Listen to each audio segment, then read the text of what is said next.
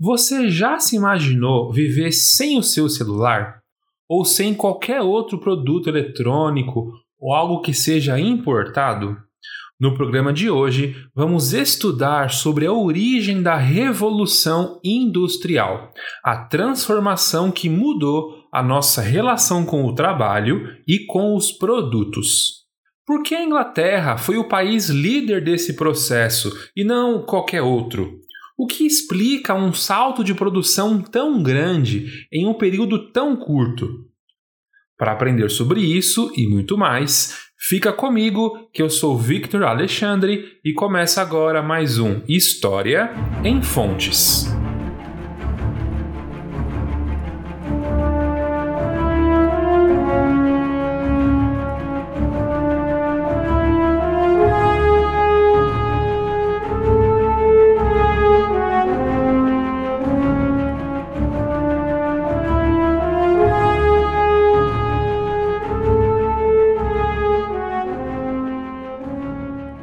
Temos aqui na descrição mais uma edição do nosso estudo dirigido para você que é professor e professora usarem esse podcast com seus alunos. E se você é um estudante ou conhece alguém que vai prestar o vestibular, manda esse programa para eles que talvez ajude muito.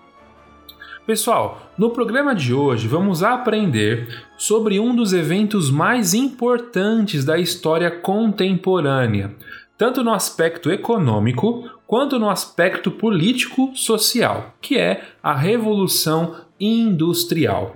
Esse evento será importante porque a partir dele novas relações de trabalho serão criadas.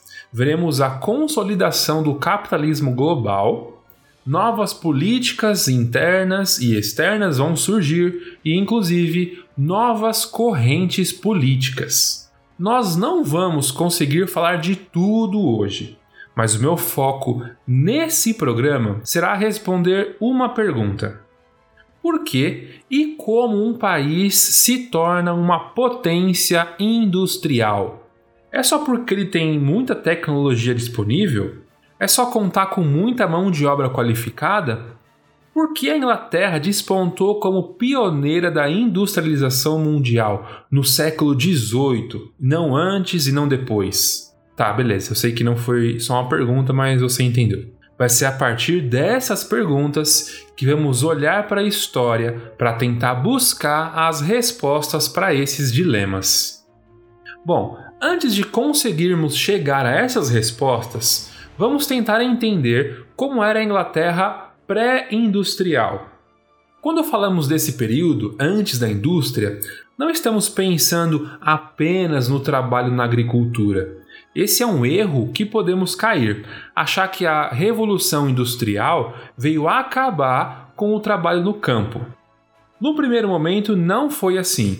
A revolução industrial não vai transformar apenas a forma como os produtos são feitos, mas principalmente a escala da produção desses produtos, beleza?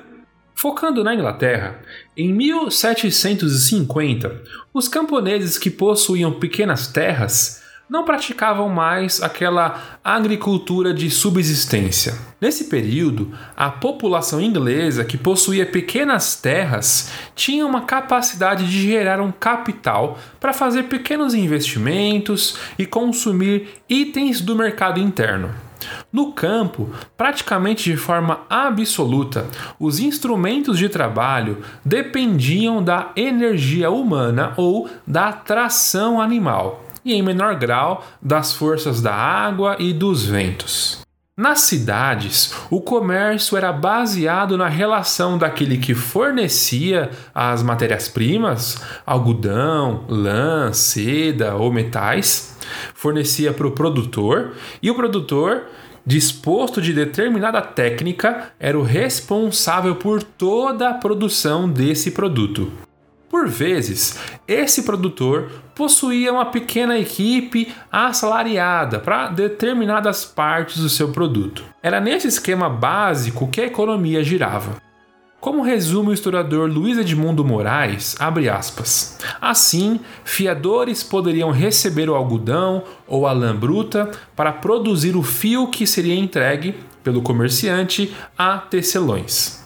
Com o tecido em mãos, o comerciante se dirigia a uma terceira unidade da produção dedicada a confeccionar roupas, que seriam finalmente vendidas no mercado. Fecha aspas. Esse é um esquema simples, mas bem eficiente para mostrar como o mercado interno funcionava na Inglaterra na segunda metade do século XVIII. Ter essa breve noção desse cenário nos ajuda a entender a frase que, abre aspas, Cidades como Manchester eram, em 1780, muito mais próximas às que haviam sido em 1600 do que as que se transformaram em 1830. Fecha aspas. Ou seja, o que, que essa frase significa? As transformações que ocorreram nesse espaço de mais ou menos 80 anos mudaram a forma de produzir e as relações de trabalho de pelo menos dos últimos 200 anos. Agora é que entra o nosso olhar de historiadores. O que foi que aconteceu que permitiu essa transformação? Isso é um fenômeno natural ou podemos explicar através da ação humana?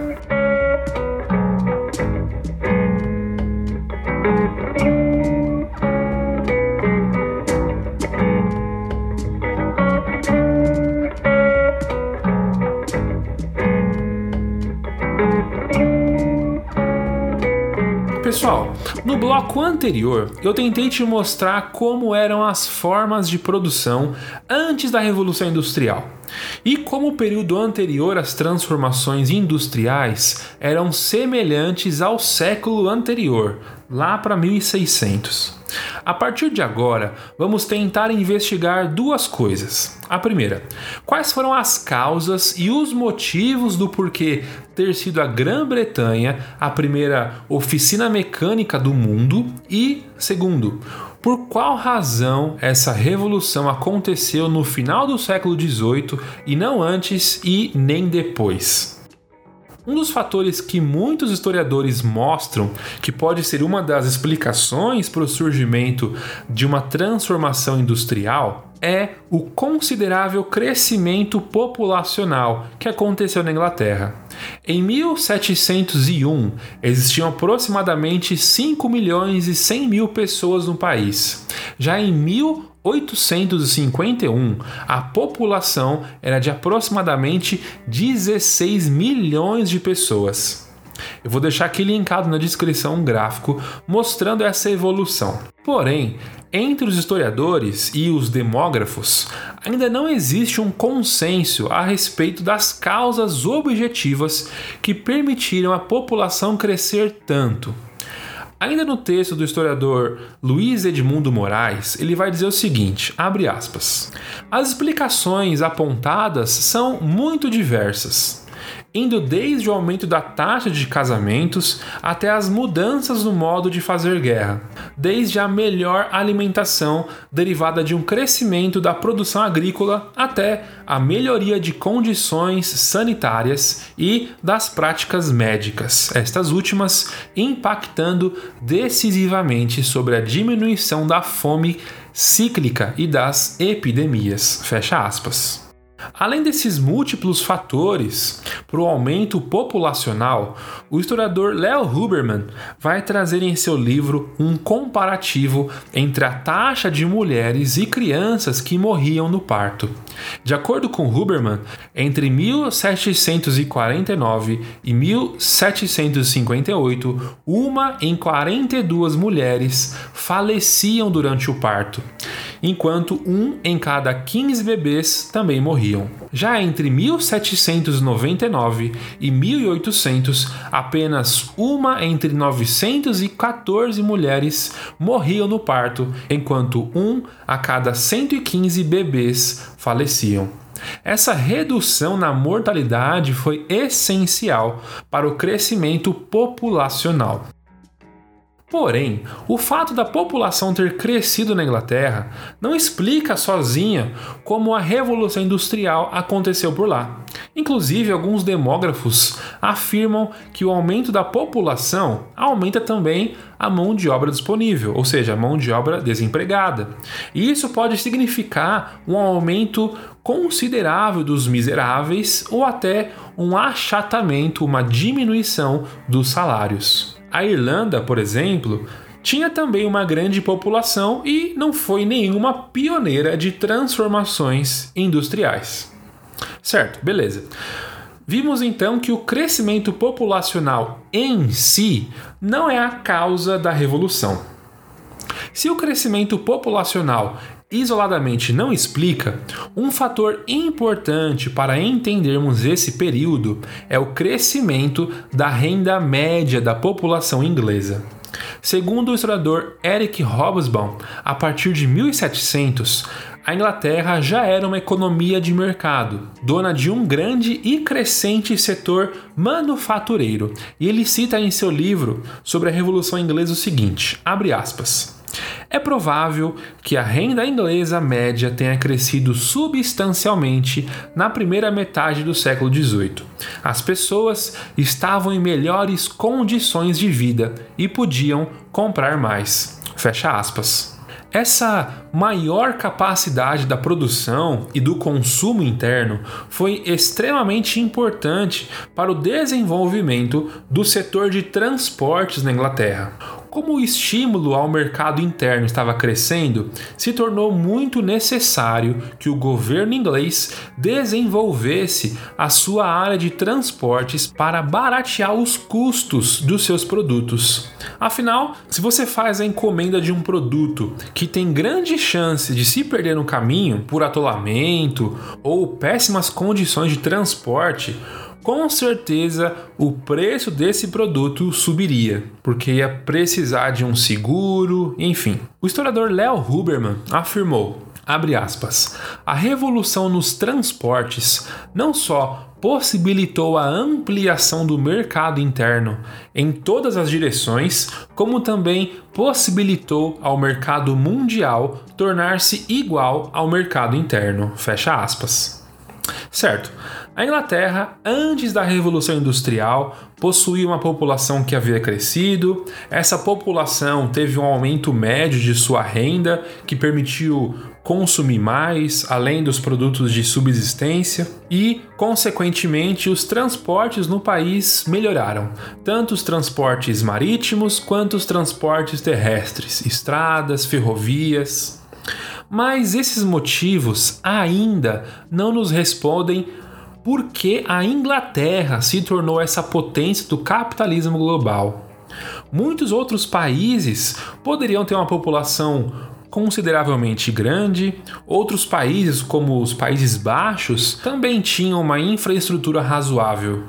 Precisamos então encontrar o que a Inglaterra fez de diferente entre todos os outros países.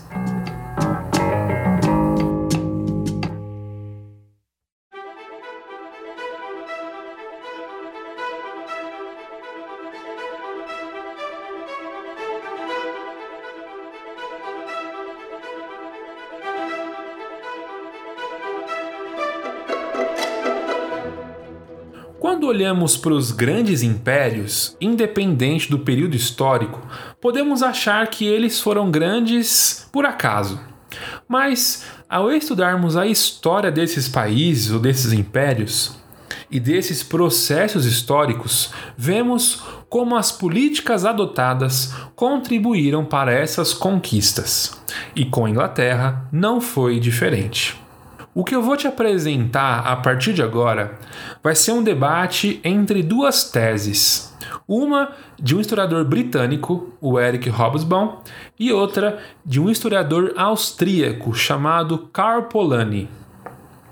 Eric Hobsbawm vai defender que a Inglaterra liderou o processo de industrialização por três motivos: o mercado interno, como nós já vimos acima, o mercado externo e o governo voltado para a questão econômica.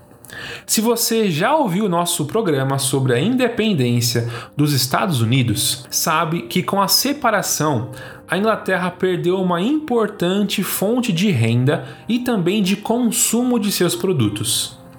Nesse período, o que ajudou a Inglaterra, entre aspas, segurar as pontas foi o seu mercado interno. Mas será no mercado externo que a Inglaterra irá despontar. De acordo com Hobsbawm, enquanto o mercado interno cresceu 7% em 1780, que já é ótimo, nos anos seguintes o mercado externo cresceu 76%. Quando estamos falando de mercado externo britânico, estamos falando basicamente do setor têxtil e a matéria-prima que vai impulsionar uma grande transformação econômica será o algodão, que era comercializado quase que de forma exclusiva para as colônias britânicas. Mas como o mercado externo cresceu tanto? É aqui que entra o terceiro ponto, o papel do governo inglês na jogada. Ao contrário do mercado interno, que tem um nível de consumo limitado, o mercado externo pode gerar uma procura por seus produtos maior. E o governo pode fazer isso de duas formas, de acordo com Hobsbawm. A conquista dos mercados de exportação a uma série de outros países e a destruição da concorrência interna dentro de determinados países, ou seja, pelos meios políticos ou semipolíticos da guerra e da colonização. Fecha aspas. Você entendeu o que ele quis dizer aqui? Uma das formas de aumentar os seus consumidores é você ter mais colônias ou em países que não são suas colônias, você pode reduzir ao máximo o número de seus concorrentes aos seus produtos. É por isso que a influência inglesa em diversos países irá aumentar, inclusive aqui no Brasil. O governo britânico, desde 1701, já vinha adotando medidas para garantir a ampliação do seu mercado externo. Uma dessas políticas era sobre o monopólio do poder naval. Talvez você já saiba disso, mas a Inglaterra tinha a maior frota naval do mundo no século XVIII. Com a maior frota naval, além de conseguir atender mais áreas, você ainda garantia proteção para os seus navios chegarem ao destino sem contratempos. O que é tão interessante nessa tese de Hobsbawm é que o governo vai criar condições para existir essa sociedade de mercado. Segundo ele, a sociedade de mercado não surge espontaneamente.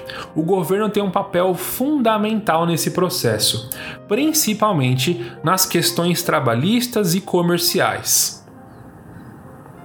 Será então a partir desse crescimento do mercado externo, sustentado pelo mercado interno e tendo suas condições viabilizadas pelo governo, que a Inglaterra terá as condições sociais, políticas e econômicas para que a revolução industrial aconteça.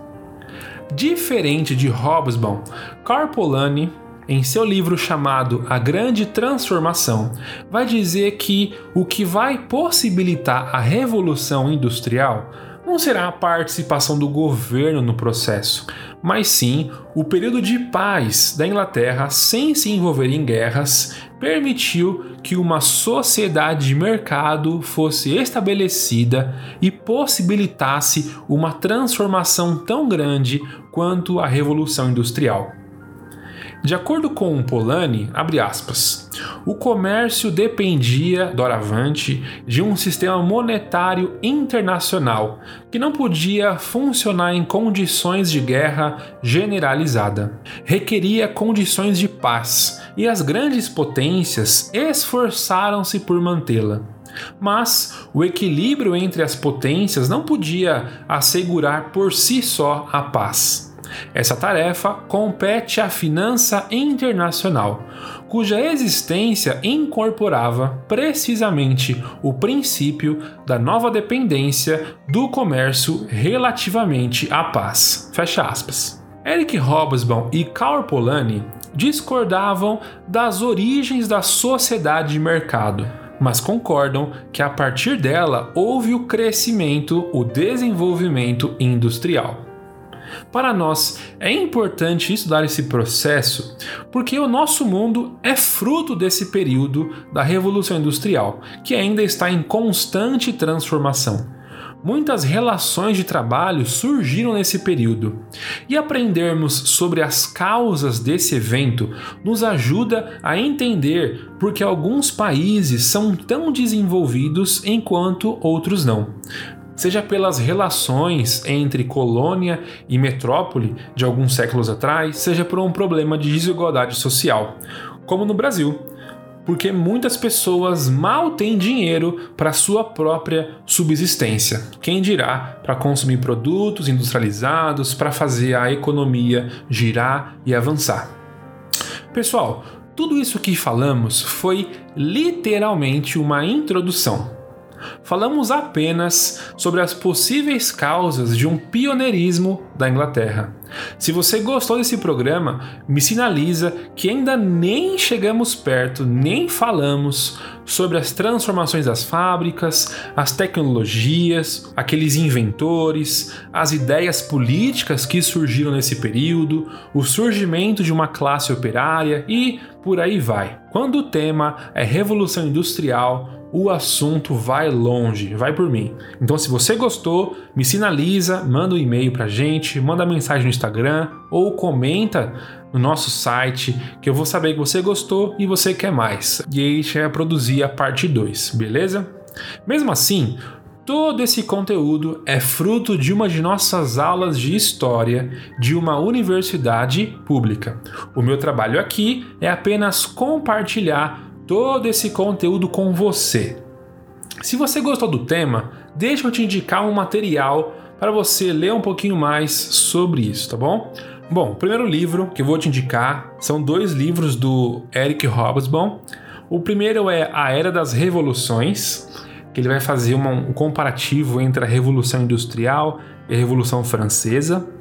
O segundo livro é Da Revolução Industrial Inglesa ao Imperialismo, também do Eric Hobsbawm. Nesse livro ele faz um resumo bem interessante dessas três teses, desses três pontos que ele sustenta sobre as causas da Revolução Industrial, tá bom? O terceiro livro é o livro do Karl Polanyi, aquele historiador austríaco, que se chama A Grande Transformação. Nesse livro, Polanyi ele vai focar bastante na sociedade de mercado, na sociedade capitalista, tá bom? E um último livro que eu gosto bastante, eu já usei ele em outros episódios, se chama A História da Riqueza do Homem, do Léo Huberman. É muito legal. Aqui na descrição vai ter o link para cada um desses livros. Se você comprar pelo link, nos ajuda bastante, tá bom? Só lembrando que já tem disponível o estudo dirigido desse episódio para você, professor, usar com seus alunos. E se você é um aluno, mostre isso aqui para o seu professor para já. Eu espero muito que você tenha gostado desse episódio e caso você queira, você pode compartilhar esse programa com algum amigo seu, no WhatsApp, manda para aquela pessoa que você sabe que gosta de história, tá bom? Marca a gente nas redes sociais, que a gente compartilha esse conteúdo, essa postagem. Você pode nos seguir no Instagram, arroba História em Fontes, e depois de ouvir, comentar o que você achou e acessar historiaemfontes.com.br para mais conteúdo. Você pode também mandar um e-mail caso tenha perguntas, comentários, expressar sua opinião, sua indignação para contato historiaemfontes.com.br, que a gente vai ler aqui no programa, tá bom? E se você chegou até aqui, você é aquele ouvinte fiel, ponta firme, e saiba que você pode apoiar o nosso podcast financeiramente a continuar de pé a partir de R$ reais por mês. Só isso. Se você buscar no PicPay por História em Fontes, você vai achar os nossos planos por lá. Tem também aqui na descrição um link para você chegar direto no nosso canal de apoio, beleza? Esse roteiro foi escrito e apresentado por Victor Alexandre. A produção e a revisão é feita pela Luana Andrade e a Tassiana Garrido faz a revisão historiográfica e produz o estudo dirigido. Muito obrigado por me ouvir até aqui. Nos ouvimos no próximo programa. Fiquem em paz. Fui!